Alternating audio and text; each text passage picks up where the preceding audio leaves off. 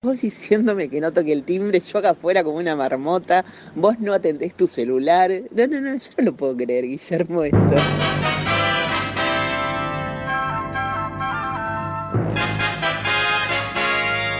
¿Cómo pretendés que yo ingrese al estudio Dinamita? ¿Con señales de humo? No sé, vos, vos explicame, porque yo estoy acá esperando que en algún momento toques tu celular y veas que te estoy mandando por lo menos dos millones de mensajes.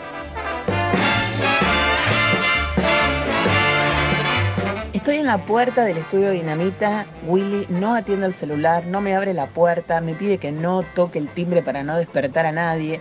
Y yo estoy acá sola, parada, así que voy a presentar un tema, si es que me permiten.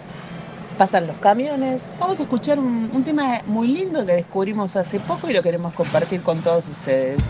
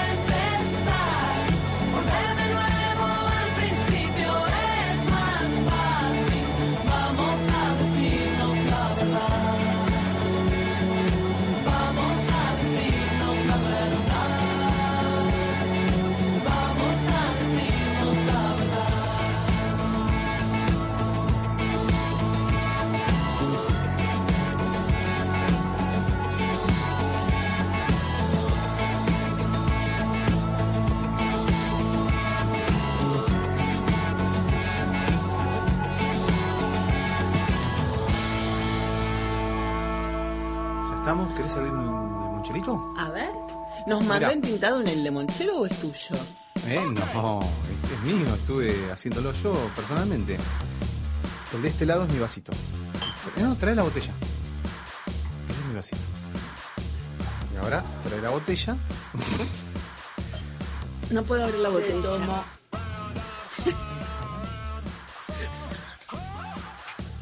Totalmente sencillo el abrirlo. Bueno, así brindamos por los éxitos del mundo. Sí. Por tu espera, que te pido mil millones de disculpas. Ah, porque estuve esperando media hora en la puerta. El tipo no me atendía. No, no, no. Así que bueno, Salud, chin chin, entintado. En honor a Entintado, Sí. a sus tragos, que nos pase un, Qué rico todo. un trago con limonchelo. Sí, hoy voy a entrevistar a Guillermo. Ajá. ¿Quién es? Es un director de cine Ajá. y tengo muchas preguntas para hacerle. Ay, Dios mío, qué nervioso estará él. Ah, no sabes, me imagino. Mm. ¿Vos estarías nervioso si te tengo Sí, sí, sí. Sí, estaría muy preocupado de poder decir algo coherente. Ah, bueno, espero que Encima sí tus puedas. preguntas son muy incisivas, muy, a ganar muy el- conocedora del arte, el Pulitzer. del- claro, del cine. Sí, bueno, no sé. Me decís dos por tres, ¿cómo vas a mirar eso? ¿Cómo no vas a haber visto eso? ¿Cómo no viste el ¿Qué padrino? lees? ¿Qué Me dijiste lees? la otra vez. ¿Qué lees vos? ¿Vos, Guillermo, qué lees? Entonces, no te puedo responder. No, me dijiste, me respondiste. Ah, ¿De qué nada. Nada. Nada, psicología, filosofía, medio. Pero, y... Y la vida misma. No retomemos una pregunta incómoda. No, no, no, igual, perdón, pero pido disculpas por ser tan mala, mala persona, mala gente a veces. Claro. Bueno, Tinto, ¿sabes qué? sí. Va a tocar un tema que a mí puntualmente me encanta, que son los musicales. Mirá. Sí. Mezcla hip hop con historia y es así como furor en Broadway en este momento. Ajá. Broadway. Bueno, Buenísimo. Él habrá ido a verla. Habrá, De cuando fue a correr a Broadway. es entintado el que está llamando. Ah, ¿sí? ¿Llama por teléfono?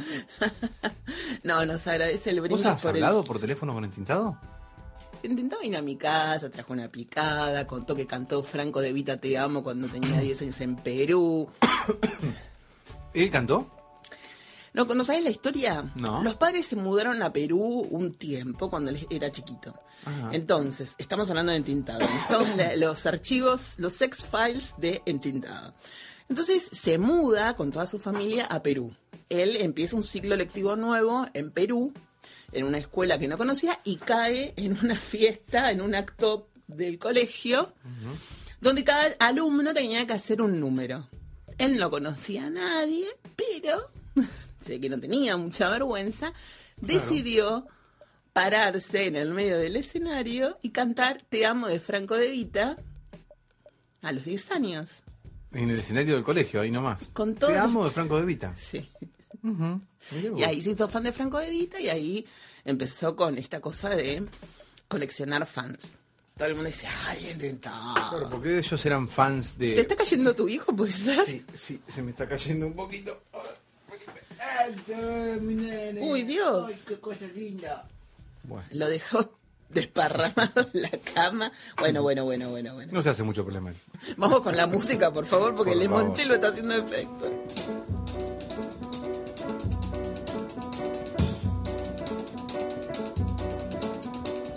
Oh, Cinnamon, where you gonna run to? Cinnamon, where you gonna run to? Where you gonna run to? All on that day, will I run to the rock? Please hide me and run to the rock. Please hide me and run to the rock. Please hide me, Lord, all on that day. But the rock cried out. I can't hide you, the rock cried out. I can't hide you, the rock cried out. I ain't gonna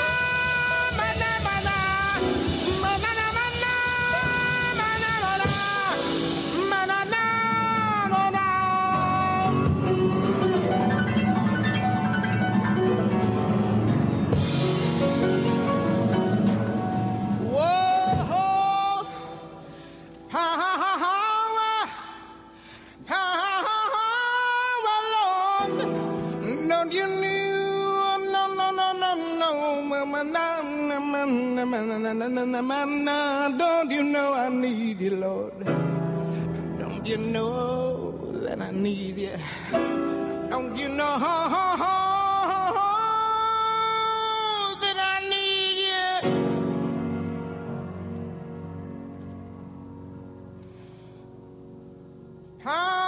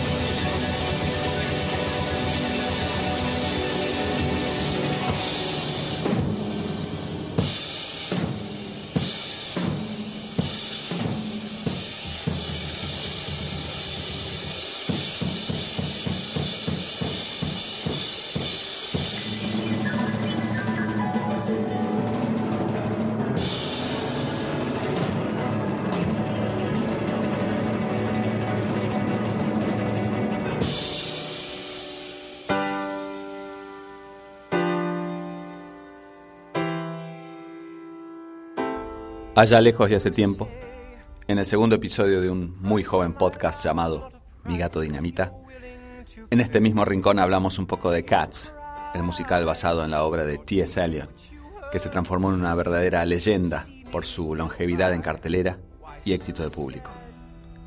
Hoy volveremos a Broadway para dedicarnos a otro fenómeno del teatro musical, esta vez mucho más reciente, pero a juzgar por el fanatismo que genera, destinado a ocupar un lugar similar a Cats en la historia del género.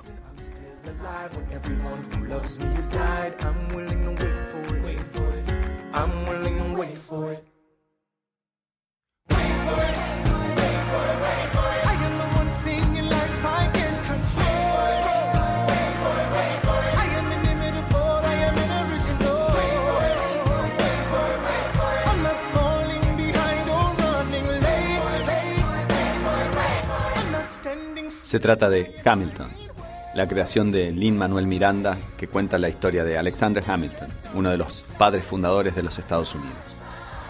Miranda, un joven dramaturgo y compositor de padres puertorriqueños, nacido en Manhattan a principios de 1980, ya había tenido un modesto éxito en Broadway con su obra In the Heights. Y fue justamente durante unas vacaciones en medio de presentaciones de In the Heights que leyó una biografía de Hamilton y comenzó a gestar su nuevo proyecto. Le resultó realmente fascinante la historia de aquel personaje, un hijo ilegítimo, nacido en el Caribe que quedó huérfano de pequeño pero por su enorme capacidad, empeño e inteligencia, llegó a ser consejero de George Washington, promotor de la primera constitución, creador del sistema financiero de los Estados Unidos, fundador del Partido Federalista, creador de la Guardia Costera y fundador del periódico New York Post, entre muchas otras cosas notables a lo largo de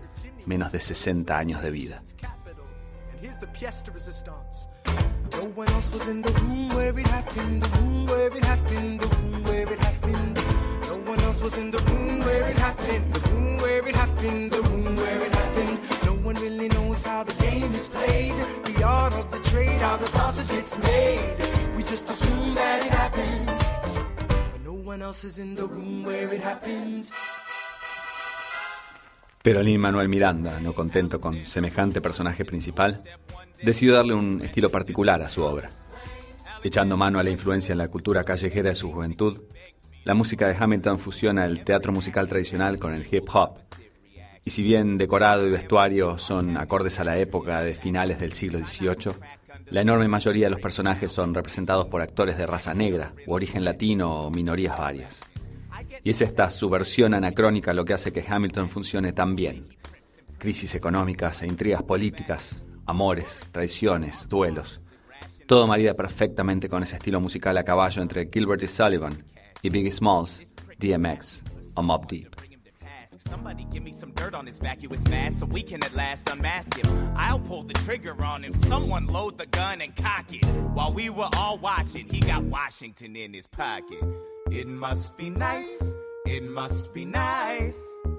to have Washington on your side. It must be nice, it must be nice to have Washington on your side. A lo largo de sus dos actos, la obra relata el ascenso de Hamilton a la vida política de unos Estados Unidos que recién nacían. Sus encuentros y desencuentros con personajes de la talla de Washington y Jefferson, su atormentada vida familiar y amorosa, y su eventual muerte en un duelo ante su mentor, amigo y eventual rival, Aaron Burr. El éxito de crítica fue prácticamente unánime y el público sin duda estuvo de acuerdo y comenzó a llenar la sala en cada presentación off-Broadway durante los primeros meses de vida de Hamilton a principios de 2015.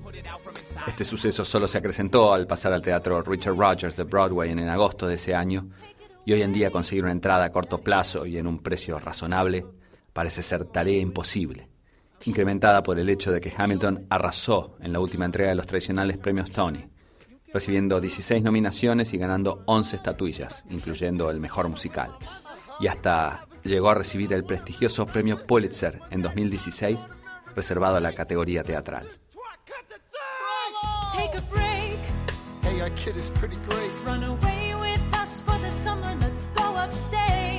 I've got so much on my plate. We can all go stay with my father. There's a lake I know.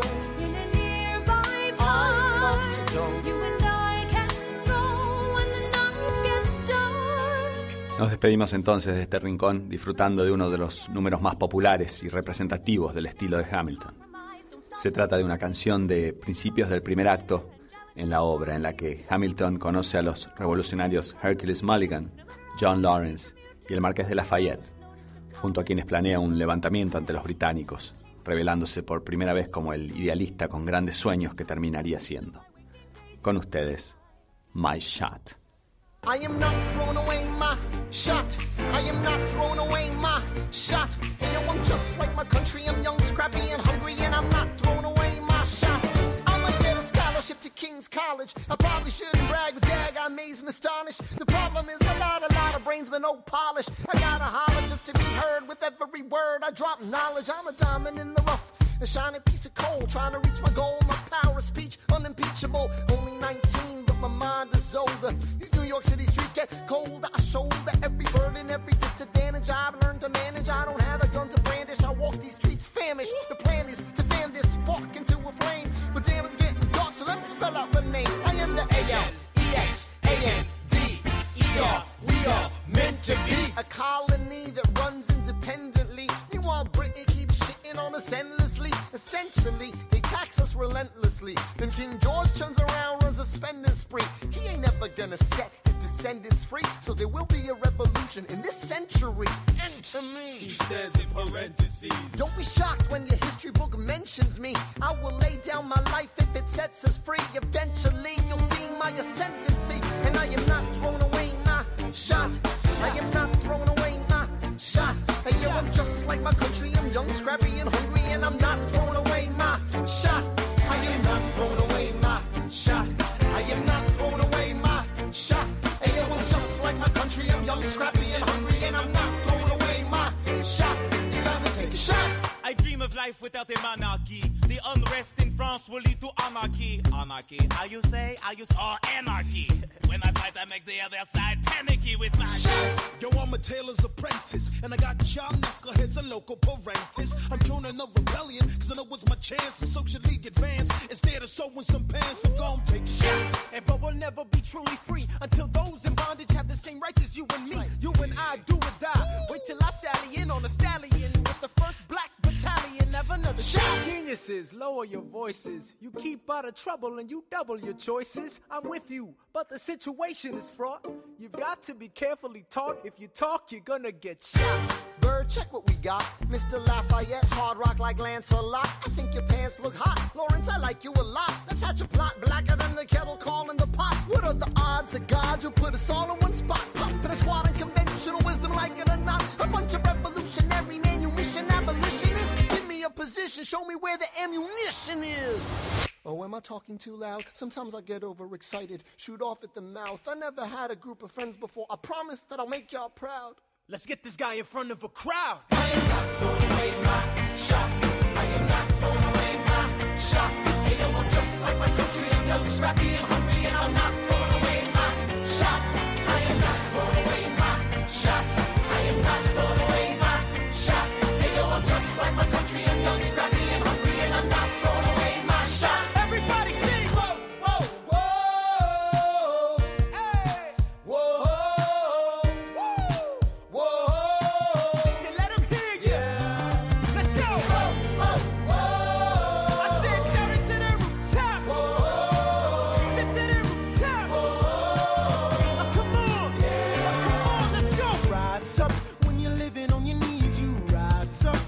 brother that he's gotta rise up. Tell your sister that she's gotta rise up. When are these colonies gonna rise up?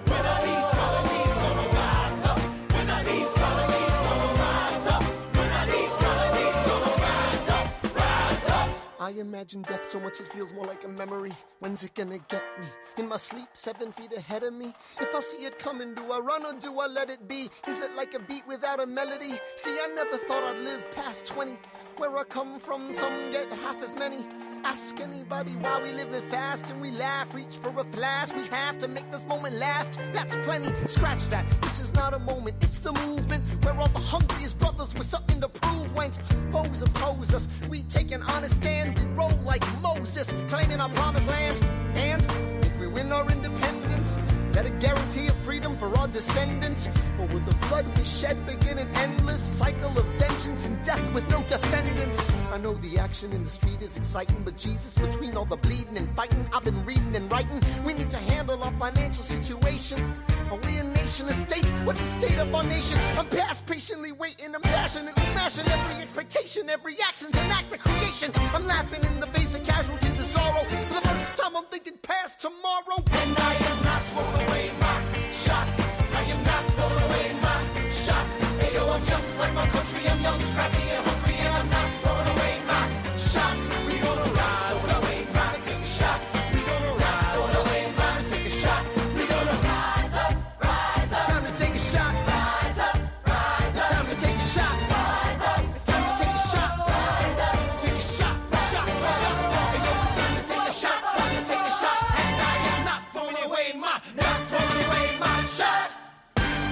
¿Qué tal, Guillermo? ¿Querés que te sirvamos café? ¿Querés un whisky, un limoncello? Eh, en ese orden.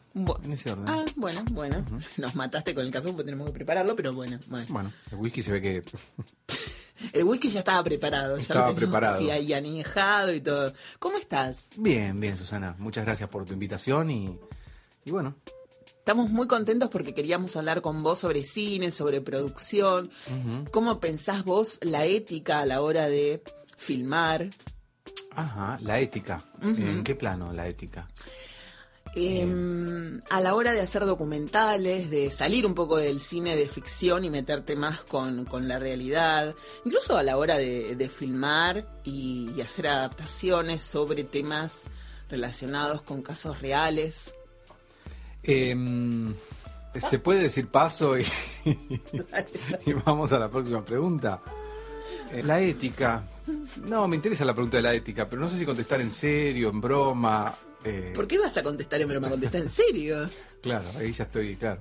Porque resulta que eh, la producción de Migueto Dinamita estuvo trabajando y estuvo viendo documentales acerca de un hecho real de los años 90 en Arkansas, Sí. donde fueron, donde hubo un asesinato y automáticamente HBO estaba con sus cámaras cubriendo el momento en donde se sale a la luz el crimen y pasa a vivir, no sé si 18 meses en ese lugar con los implicados y con las familias de los de las víctimas. Claro. Incluso hay una grabación de una sesión terapéutica. Mm. ¿Puede el terapeuta permitir esto? Y depende cuánto, ¿Cuánta plata haya? cuánto le paguen, claro. Qué miedo igual. Ah, bueno, sí, claro. O sea, ahí corre la no, No ética. puede, no puede de ninguna manera, de ninguna manera. O sea, vos estás, por ejemplo, invadir un que es algo muy privado, la- o sea, algo que le pasa a una persona que está Claro. eh, confesando. hola, hola, bueno, tenemos un destornillador. ¿A vos te parece? Sí, no, no, me parece, no, me parece falto de ética. Claro, ¿no? Mm, sí, ¿qué te parece a vos? A mí me pareció rarísimo.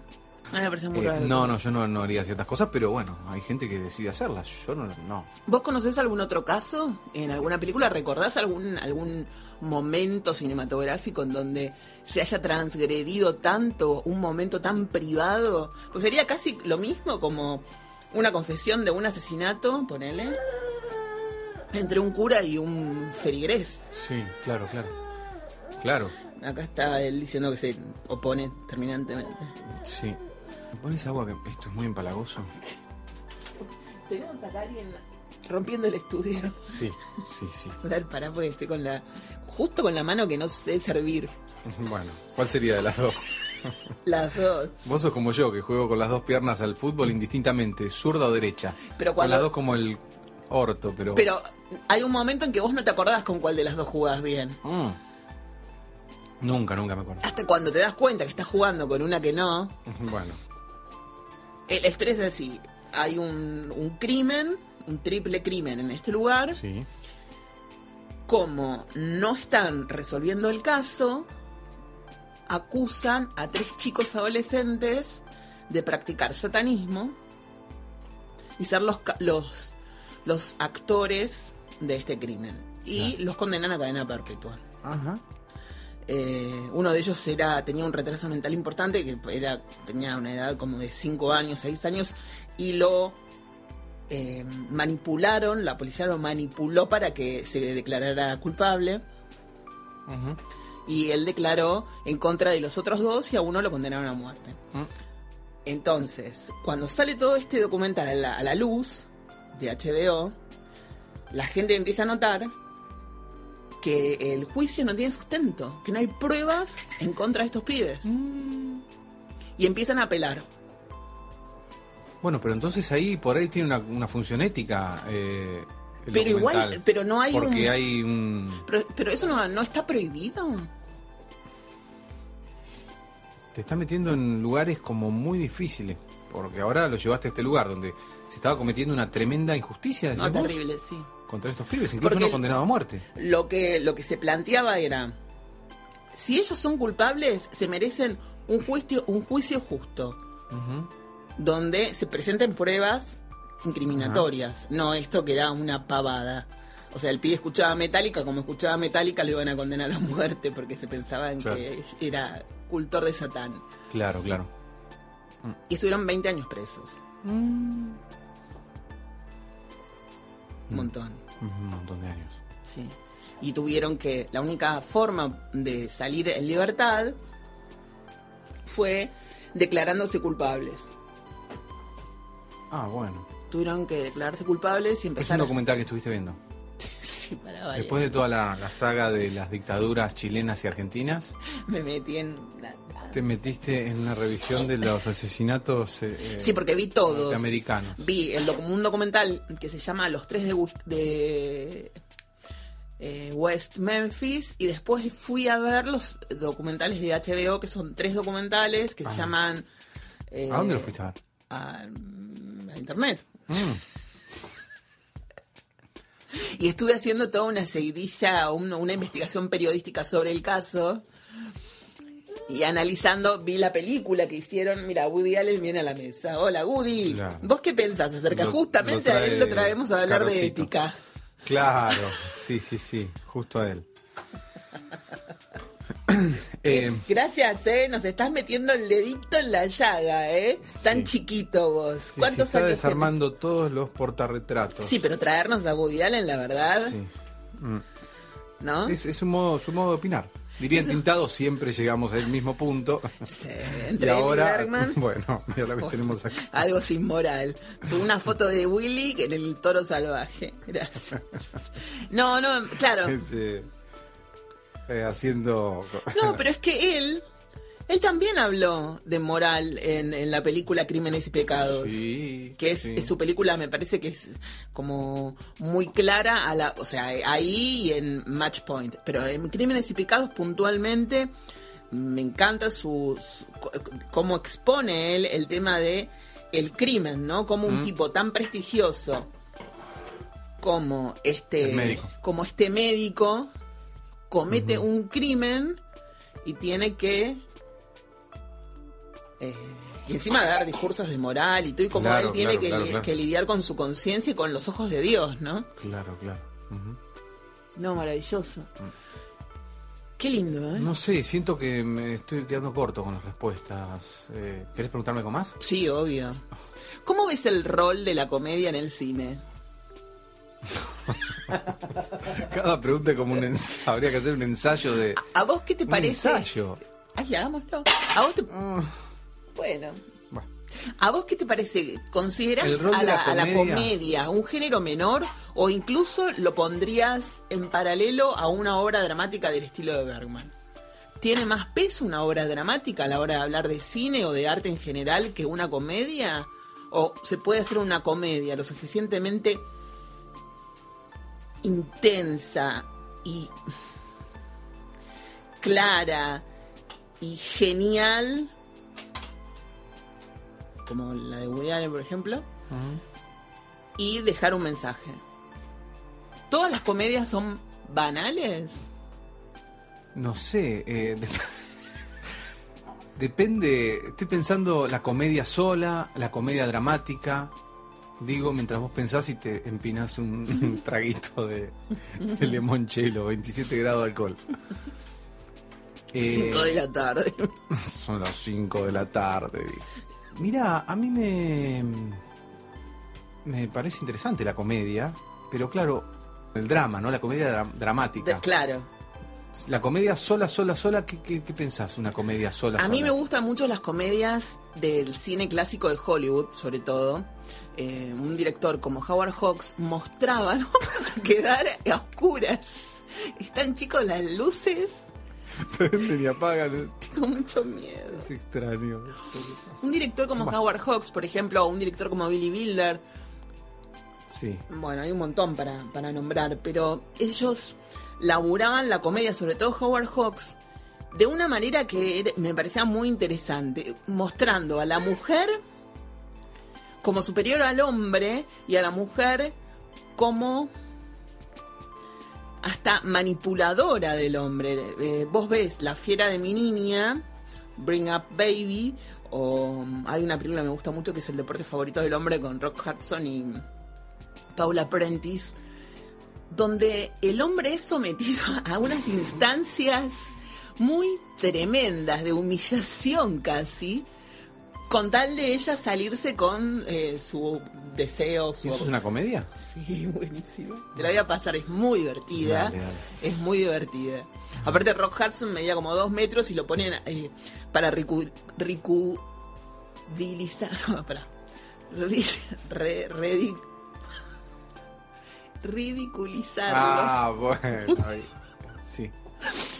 Para ridiculizarlo, lo ponen en un autito chiquitito y Ah. él era enorme. Era como un yogi, un oso yogi adentro de un Mini Cooper. Claro, claro. Gracias. Tomate, dijo. Es la primera palabra, primera que, palabra dice. que dice, sí. Gracias, ahora dice Susana. Bueno, eh, Está haciendo cata. ¿y qué conexión entre. No. Ah. Entre la comedia y la tragedia? Ay. Yo tengo una teoría psicoanalítica Dale. sobre eso. Dale. Eh, yo creo que el psicoanálisis es lo que permite que una tragedia se convierta en una comedia. Y obvio. Entonces la comedia tendría un valor importante, casi un valor de, claro. de cura. Y sí, si yo creo que hablamos sí. en términos de cura. Por eso te preguntaba. La el Edipo es una tragedia. Es una Y tragedia. vos fijate, si ves la película Edipus Rex, Edipo apesta sería la traducción. Lo tradujeron como Edipo. Edipo no resuelto. Pero Edipus Rex, Sí. Estaba pensando Eh, en la traducción, pero no me acuerdo ahora. claro, Edipo no resuelto. ¿Así era? Exacto, Mm. que en realidad es un juego, porque Edipo Sí, Rey, sí, sí, sí. Edipus Rex, Edip- Edipus Rex, es un corto de Woody Allen donde vos ves, bueno, la obra de Woody Allen es toda una comedia sobre lo que en realidad es una tragedia. Sí. El Edipo es una tragedia, y si no está resuelto es una tragedia, porque Más uno... grande todavía. Claro. Entonces las vidas de los grandes Edipos son un poco trágicas en algún punto. eh, y este, fíjate que Woody, por ejemplo, Tragedia es comedia más tiempo. Claro. Eso lo decía ¿Quién Alan lo Alda, decía? Alan Alda en, en Crímenes y Pecados. ¿En Eh, serio? claro, él era el director, él era el documentalista. No puedo, puedo tener una idea original, ¿te das cuenta? Bueno. No, Mm. me quedé pensando porque lo que estaba buscando si era eh, para ver si era una cita solo de la película o si eh, era una cita eh, no sé, de Roland Barthes. No sé. Claro. Pero no veo nada acá con esta luz que se los apagó. No, no sé qué le pasó a esto.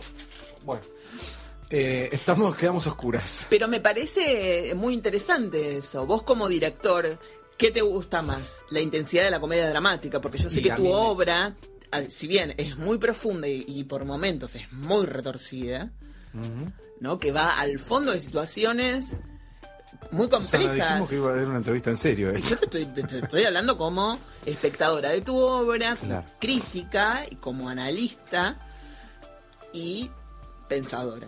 Claro. Mientras tomo un poquito más de limoncello. Sí, pues seguí tomando y seguí hablando de mi obra que me conviene. Bueno, ¿Querés un poquito más? ¿cómo, cómo vos eh, eh, trabajás el tema de la comedia? Porque vos en realidad no es que haces todo comedia en tu, en tu obra. Vos No, utilizás no, distintos momentos de comedia para bajar a mí me gusta la cosa patética. un poco la intensidad de los personajes, pues si no te pegas un tiro. Claro, claro. Sí. Eh, cuando proyectamos la película La marea. La Marea en Necochea, fue una compañera mía de la secundaria. Y yo le dije, ah, es como un reencuentro nuestro, ¿no? Ay, no. Y dice, ojalá que no. Ay, Dios. Ojalá que no, dijo. Bueno. Vamos con una canción y... Mirá. Se oscureció. No.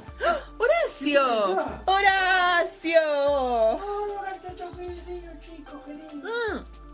Le- Le serví... Tocate una en el piano. Este, bueno, Ta, ta, ta, como ta. te decía, sí, sí, muy bien lo describió. eh, que vean, vean Préstico. Uy, no. Bueno. Ay, bueno. Dale, alegría, silla, ¿no? alegría, alegría. Nos estamos limpiando con limonchelo porque el niño tiró todo el limonchelo. Bueno, ¿Y con qué secamos esto? Lo mandé yo, lo, mandé, lo mandé yo. Dije, Para, ¿puedo tocar? Uy, esto es un pegote. Para, para. Estamos todos llenos de, De azúcar. de azúcar, qué asco.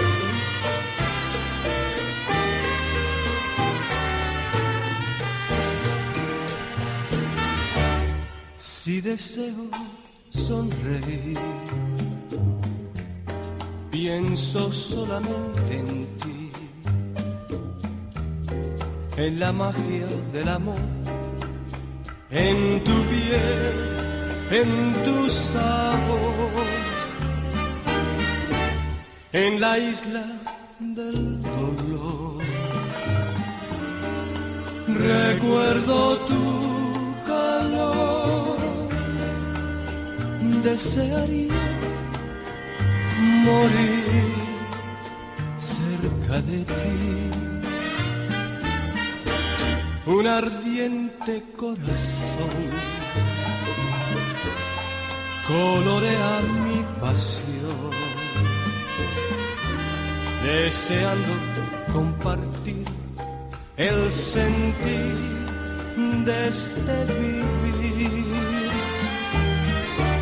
en las olas de este mar. Sueño en la eternidad,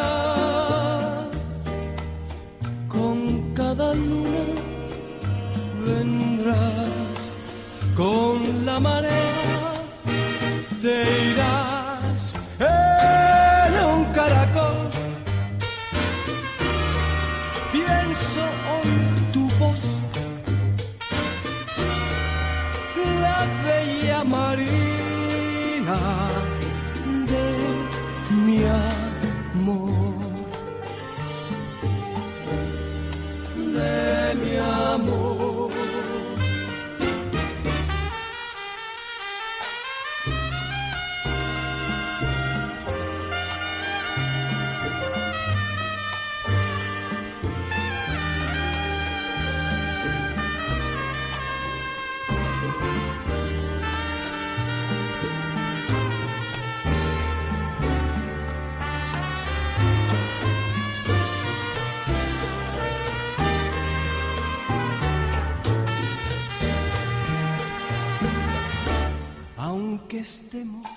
separados en un sueño angelical, si llego de nuevo a amar, no hay razón por qué cambiar. Temo yo permanecer sin ti en la eternidad. Nos pueden separar, jamás pudiera olvidar tu risa celestial, tus besos, tu calor.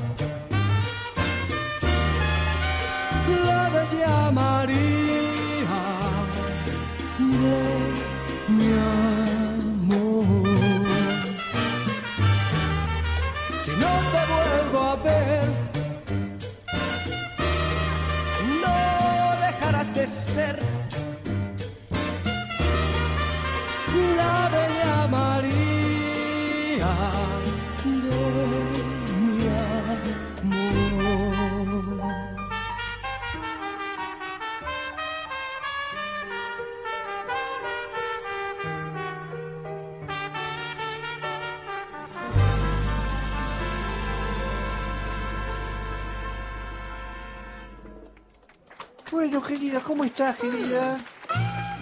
Muy bien, lo extrañaba mucho. ¿Sé cuánto que no nos vemos? Eh, Hace bastante, querida. Estuvo en Cannes. No, ella fue mi sobrina, querida. Ah, ¿y usted dónde anduvo? No, yo la, yo la fui a ver, estuvo acá a la 29. ¿Mm? Bueno. Pero ¿cómo te enteraste si lo hemos mantenido todo, todo en secreto, la familia? No, no, no, no, no, no sé, no sé. ¡Hola! ¿Qué es esto? Ah, Me me parece que lo que entendió es otra cosa. Sí. En. Ah, no, en Cannes, el festival de cine, lo vi. No, lo que pasa es que ella, querida, este, la- le hicieron una denuncia. ¿Por qué? Eh, ahora está en casa, inclusive vino hasta lo de Estelita a comprar un- una... Y le hicieron una denuncia de, parece que ella es una excelente persona, pero hace, este, hace robo hormiga. Trabaja... ¿Qué? ¿Qué? No entiendo. ¿Roba hormigas? Todo tiene, todo tiene azúcar. No, no, yo aparte tengo ahora un caramelo en la mojada, baboseado en la mano, que me lo dio tu hijo. Qué asco. Es todo muy raro esto. Ajá, bueno. Querida, eras ella, mi sobrina, se ve que ha hecho robo hormiga. Es, es, Ah, es una empleada, ella trabaja en casa. ¿Qué hormiga? Pará, y ha sido, este, todos. ha sido eh, eh, de- denunciada por la, la señora que trabaja, eh, para la que ella trabaja, trabajó muchísimos años, que le hacía robo hormiga. ¿Y eso qué significa? Es que, y la acusación con mi sobrina es que ella iba robando a través de los años pequeñas cositas Ajá. y a lo largo de 20 años parece que la señora se da cuenta que no tiene toallas, que no tiene cubiertos. ¿Y qué? ¿Le falta una casa, por ejemplo? Claro, claro, este, Ajá. pero bueno, yo no sé, yo Ay, le creo a mi pie. sobrina, he hecho todas las... A mí me parece que no tiene sentido, querida. ¿Qué cosa que no tiene sentido? Y las cosas que, que, que dicen de ella. Pero no, lo Que siempre me ha llamado la atención que ha hecho regalos, regalos, este, venían, ay tío, me encontré esto en la calle, por ejemplo, un centro de mesa. Esas cosas me han llamado la atención, pero que co- como ella es este cleptómana o sola o es delincuente nada más. A mí me parece que no es ninguna de las dos cosas, querida. Disculpame Ah, bueno, que te no, no, diga, no, pero pero- es mi sobrina. Está bien, está bien, está bueno, bien. puede ser su sobrina, pero puede ser. Siempre Uno puede reconocer. Extrañaba pelearme con ustedes, Horacio. Yo estaba preguntando nada más. Disculpe si me metí en un tema, pero la verdad que yo No, le querida, pregunté si ustedes estaban si yo te dije que no tenía ganas de, de, no de tenía hablar. ganas de hablar, Pero es que yo lo vi en una revista de cine en Cannes, No, yo vestido... no estuve nunca eh, preso, querida. No, no, no, en Festival de Cine, en ¿Le Cannes. explicamos? ¿Le explicamos? Explícale. Explica. Explícalo vos, explícalo. Vos. Lo vi en una revista francesa Ajá. en la alfombra roja junto a Julian Moore. Mm. En Cannes, Francia. Ah, sí, querida, sí, sí, sí. ¿Estuvo ahí? Sí, querida. Y pero le estoy preguntando, ¿es tan difícil responder que sí o que no? No, eso sí, querida, Ah, sí, estuve en Cannes, sí. sí, porque esta chica, pobrecita, Julián. me dijo, acompañame, tío, yo soy como un tío para ella. claro. Y entonces me dice, acompañame, me voy a sentir más, este... Más segura. Más segura, mi novia no me puede acompañar, me dice. ¿Tiene Eh, novia Julian Moore?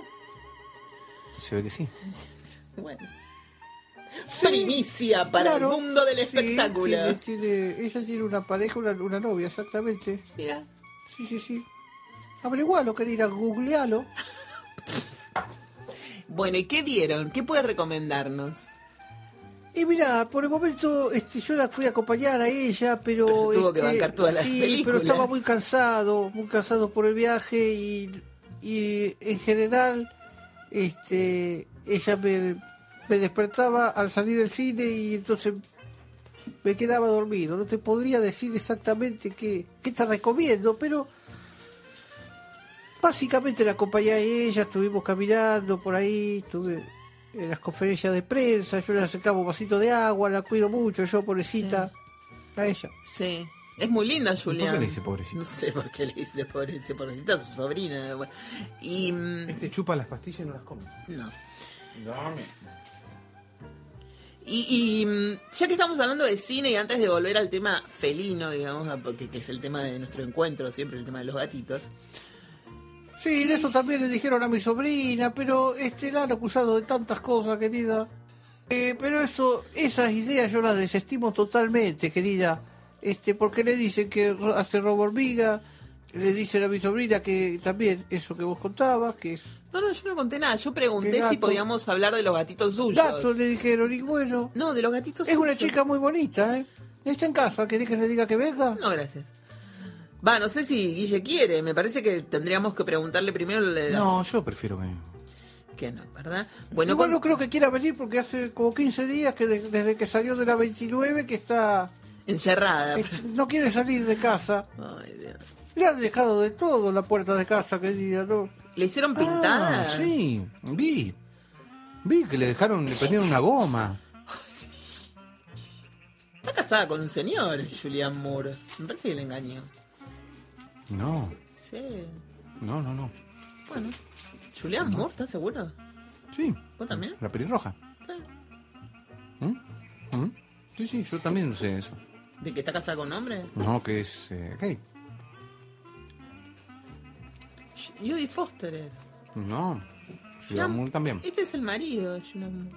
¿En serio? Sí. Nah, es una mujer. No es una mujer, es un señor con barba, Guillermo. Y hoy en día todo es posible. Todo es posible. Se llama Bart Frundlich. Frundlich. Mm. Ey, es muy chiquito. A ver. 46 años tiene. Mm. Bueno, muy chiquito, digamos. Para Julian Moore, que me ¿Y parece que es más grande. Y es del 60 ella. 10 años ya. No, está bien, está Y bien. esa película querida que hizo esta nena, esta muchacha, mi sobrina, me dice, tío, vamos al cine. Y este. No la pude ver, querida, no la pude ver, me hizo acordar a una hermana mía. ¿Qué película? Una... Bueno, esa querida que, que se empieza a deteriorar ella y que no sabe dónde está el baño de la casa. Sí. Entonces esa no me gustó, querida. Ah, ¿y usted le dijo a Le dije todo bien, querida, tu actuación es maravillosa. ¿Y pero si no la vio la película? Yo miro hasta acá, le dije, no, yo miré hasta este punto, tu actuación es maravillosa, pero después yo no quiero cosas de sufrir, querida. Era el tráiler nada más. No quiero más cosas de sufrir. Che, qué problema Pero, lo de su eh, sobrina. A to- sí, me- yo me di cuenta que pasaba algo en esa casa. Primero que vi un patrullero la otra vez. Claro, querido. Sí, porque se armó lío. Incluso vinieron los bomberos. ¿Por qué lo.? Ah, por las llantas que querían que Por la llanta que quemaron en la puerta. Dios, me da mucho miedo todo. Este, y mi sobrina que se escondió. Se escondió abajo de la cama. Pero no está. Fu no, no, no, no es. eh, no, no, no. Se escapó, digamos, ¿no? De la cárcel. Ella me ha dicho que no. Uy, Dios. Ella me ha dicho que no. Por eso yo estoy hablando también acá. No, no. Oh, usted- estará. Este la está mandando al frente, está aprovechando todo espacio. Para sacársela de Qué bar. Y bueno, así las cosas entonces, querida. Este, les eh, quiero mandar un saludo. ¿A quién? A ustedes. Gracias. A la audiencia, querida. Ah, bueno. Y pronto los estaremos viendo. ¿Y los gatitos suyos casa. cómo están? Los gatitos, hace rato que no les presto atención. Con todo lo de mi sobrina me, me he quedado totalmente... Este, no, no, no sé bien eh, en qué andan los gatos, querida. Y pero tienen que estar por ahí, supongo. Y por algún lado andará, seguro. Eso siempre se las rebuscan, ¿viste? Pero no les está dejando comida ni nada. Cuando me acuerdo le dejo. Ay, ahora la vamos a, Pero- vamos a alimentar. Le vamos a decir a Estelita de la otra cuadra, la señora del kiosco, que. Claro. ¿No? Este, y bueno, y con ganas, por supuesto, de volver a verla a esta chica tan bonita, Cenicienta, era. Cenicienta. Sí, toda esa, esa gente que supimos este hacer programas tan lindos el año pasado, ¿no es cierto? Sí. Estamos jugando con los vasos ahora. Estoy como pero ustedes no dejan hacer cualquier cosa, No, este no, yo- querida. ¿No lo retás? ¿No le pegás un chirlo? No. ¿Cómo no le pegas un chirlo? Si es por el bien del nene, querida. No, no le pegamos a los niños acá. No. No le pegamos casi nunca. No le gritamos tampoco. No. Uy, se quedó como. Eh, No, no está de acuerdo. Bueno, no. Querida, no ¿por qué no pones un tango y te dejas de preocupar?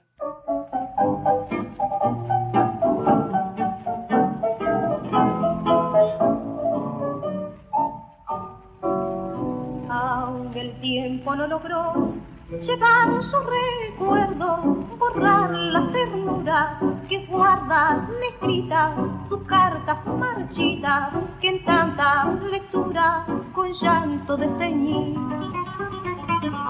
Ella sí que me olvidó y hoy frente a su puerta la oigo contenta, percibo sus risas y escucho que a otro le dice las mismas mentiras que a mí.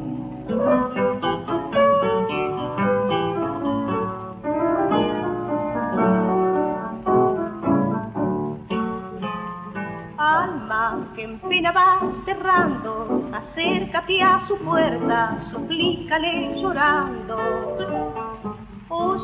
Perdona si te pido, mendrugo del olvido y alegre te hace ser. Tú me enseñaste a querer y he sabido y haberlo aprendido de amores me mata.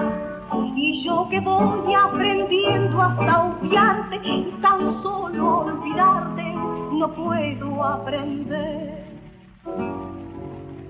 Esta voz que vuelvo a oír, un día fue mía y hoy de ella esa pena, el eco el que alumbra mi pobre alma en pena, que cae moribunda al pie de tu balcón. La voz que maldecir, hoy oídote a otro, promete la gloria y cierro los ojos y es una limona de amor que recojo con mi corazón.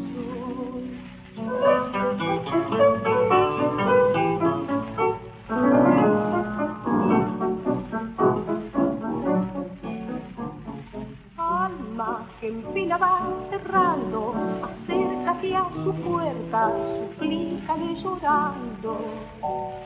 Oye, perdona si te pido, mendrugo del olvido y alegre te hace ser.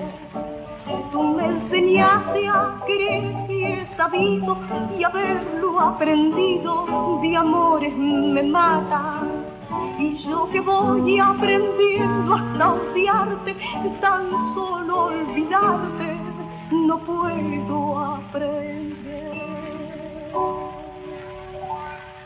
Yo soy un gato de metal, vivo en un agujero. Tengo una ansiedad como de año nuevo. Mi gato dinamita, un podcast a base de alimento balanceado.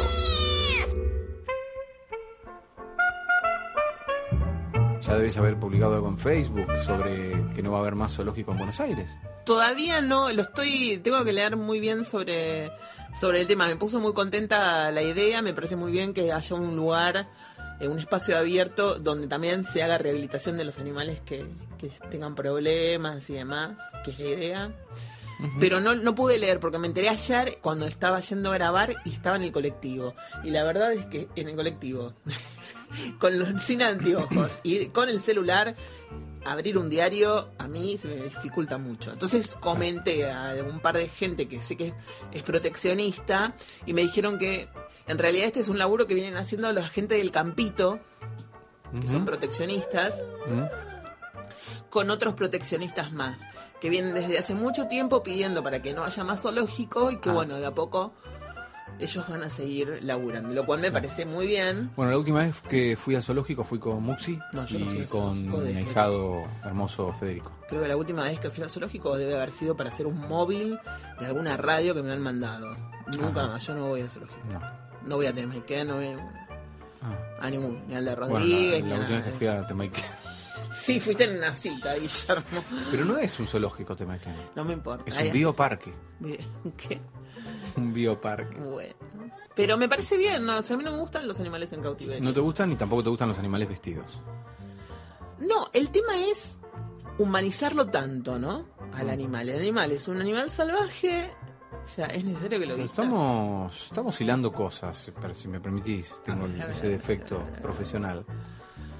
Estamos hilando cosas desde el primer programa acá, Sí. ¿no? Hace ya un año y medio. Sí. Eh, vos no querés humanizar a los animales. No quiero, O sea, pero no por quiero. eso te- te querés esos salvajes que tenés. es por eso que tenés esos salvajes, porque vos los querés así. Vos en un gato debe ser así, no debe dejar en paz a nadie.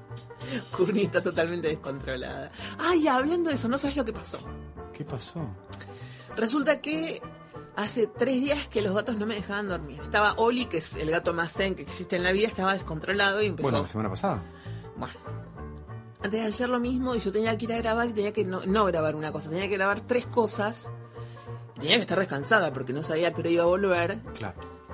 Yo venía de ver los documentales, la historia de los asesinatos, siguiendo el caso persona por persona, metiéndome en las páginas de los que habían sido condenados. viendo las películas de ficción que se habían... Claro, yo estaba pasada de información con una carga de toda esta gente. Necesitaba un descanso. Entonces, los gatos estaban como locos y yo creo que debe ser por eso, ¿no? Que yo seguramente estaría inquieta por esta historia y los gatos habrán absorbido esa energía y no me dejaban dormir. Y de pronto parecía que estaban a punto de quemar neumáticos en el medio del living. Tipo piquete. Hasta que una amiga Guadalupe me pasa un video de YouTube con música para relajar gatitos. La puse y se fueron a dormir. ¿En serio? Y dormimos todos. Por favor, compartamos ese link. No, pero ya lo, pero lo puse en Facebook. Ah. De mi gato dinamite, conté la Mm. historia. Es que no entré últimamente. No entras desde hace 10 años. Eh, soy fan.